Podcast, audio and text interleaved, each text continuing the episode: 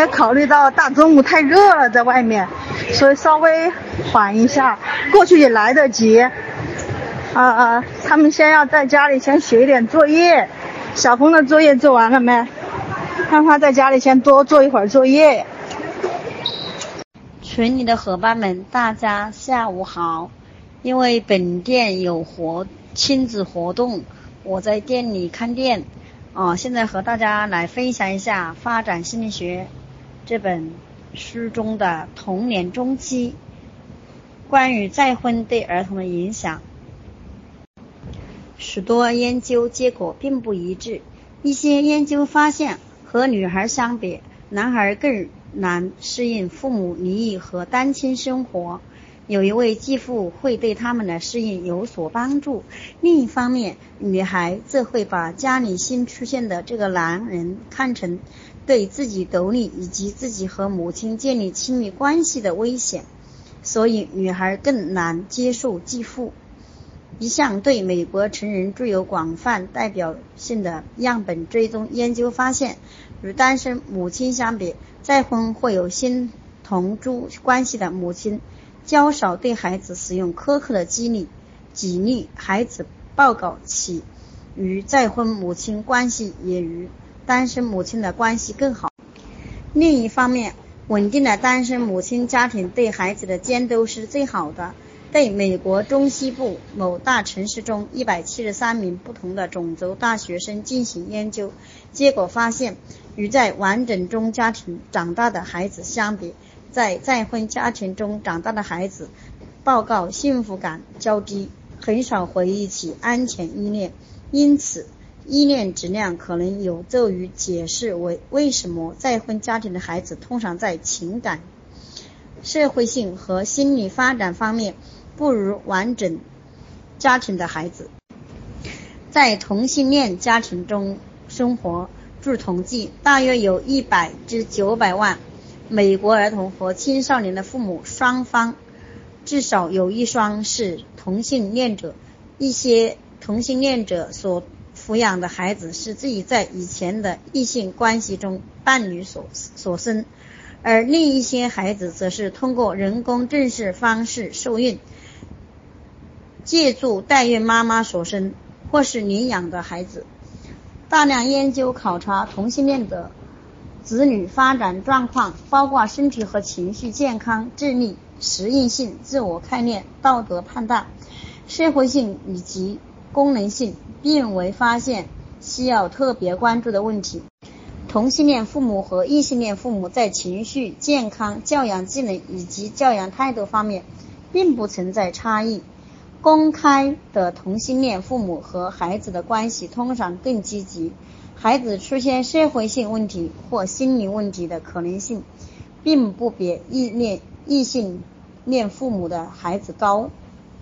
此外，同性恋父母的孩子自己成为同性恋或已出现混乱的可能性，也并不比异性恋父母的孩子高。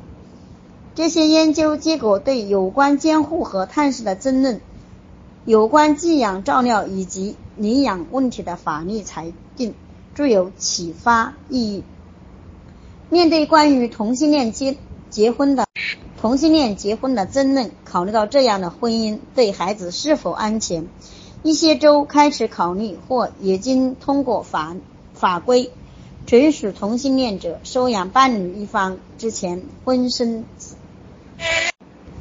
美国儿童协会支持通过立法和法律努力，容许同性恋一方领养另一方的孩子，从而保证孩子享有继承、拥有双亲的权利。同胞关系在亚洲、非洲、大洋洲和美洲中南部的偏远农村，经常可以看到姐姐照看三四个弟妹，给他们喂饭、抚慰、训练他们如厕。管教他们，并给他们分配家务。总的来说，他们要密切留意弟弟的一切。在这些地区，兄弟姐妹中，年长者扮演着一种由其文化所界定的重要角色。父母很早就训练儿童如何教会年幼的弟妹捡拾柴火、抬水。年长的孩子也会教弟妹一些东西，但通常是正式的，并不是社会系统必不可少的一部分。家中兄弟姐妹的数量及其出生的时间间隔、出生顺序和性格都会影响儿童的角色和相互的间的关系。在发展中国国家，人们通常会生育很多子女，这样有助于分担家务和照顾年迈的家庭成员。但在发达国家，兄弟姐妹比较少，而且年龄相差较大，这样父母可以集中给每个孩子提供更多的资源和关注。研究正分别在英格兰和美国宾夕尼法进行了两项追踪研究，通过母亲和兄弟姐妹自然观察以及对母亲的访谈，发现同胞关系通常在七到九岁时发现变化。母亲和孩子通常把这种变化归于家庭以外的友谊，因为友谊会导致嫉妒和竞争，或使个体失去兄弟姐妹兴趣和亲密关系。有时，弟妹逐渐增强的自信也会对同胞关系产生影响。同胞关系是一个练习解决冲突的实验室。兄弟姐妹间发生争吵后会积极寻求和解。因为他们知道大家会抬头不见低头见，他们还知道生气并不会让他彼此，他们还知道生气并不会让彼此间的关系终止。孩子们往往会和同性别的兄妹姐妹发生争吵，而兄弟间的争吵最多。兄弟姐妹间会在性别发展上相互影响。一项为期三年的追踪研究考察了198名兄弟姐妹。结果发现，家庭中的第二个孩子在性别、态度、人格和休闲活动等方面都更像他的哥哥姐姐，而投胎的的所生的孩子则更多的受到父母的影响，受弟妹的影响较少。同胞间不仅有直接影响，还有通过每个人与父母的关系而产生间接的影响，尤其是父母对年长孩子的经验会影响他们对。年幼孩子的期望和处理方式。此外，孩子与父母交往过程中建立起来的行为模式也会。此外，孩子与父母交往过程中建立起来的行为模式也会延续到和同胞交往的行为中去。动物伙伴本书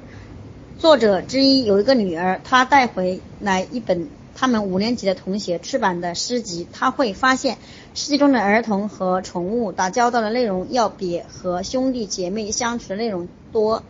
诗集描述了他们给狗洗澡和训练狗的故事，讲述一条鱼是怎么游动的，还有人在池塘边放生一只蝌蚪，冬天去给一只饥饿的猫买食物，一家人周末外出把宠物狗留给兽医时。狗表现出愤怒等，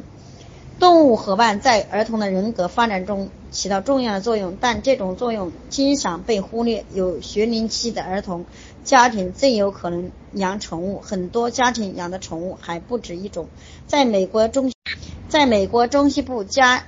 加利福尼亚州和德国黑西州开展的研究发现，百分之七十到百分之九十的学龄期儿童家里的宠物或不久。前曾有过宠物，动物伙伴可能会对埃里克森所谓的基本信任产生影响，并有助于满足儿童对自主和勤奋的需求，即使是年幼儿童和对动物形成信任性依恋，进而转化为对儿童的性性情支持。养宠物可能让大一点的儿童富有同情心，学会承担责任和照顾他人。有研究者让英国一个小镇上的二十二名七到八岁的儿童列出对他们来说最重要的人和动物。十八名有宠物的儿童中，在十七人把宠物列入前十位最重要的关系。当问及有一些假设的情景中，如生病、害怕或陷陷入困境、糟糕的一天、遇到问题会有一个特别的秘密时。儿童会向谁求助时，他们通常会选择自己的宠物。下面的伙伴分享的是四百零九面同伴团体中的儿童。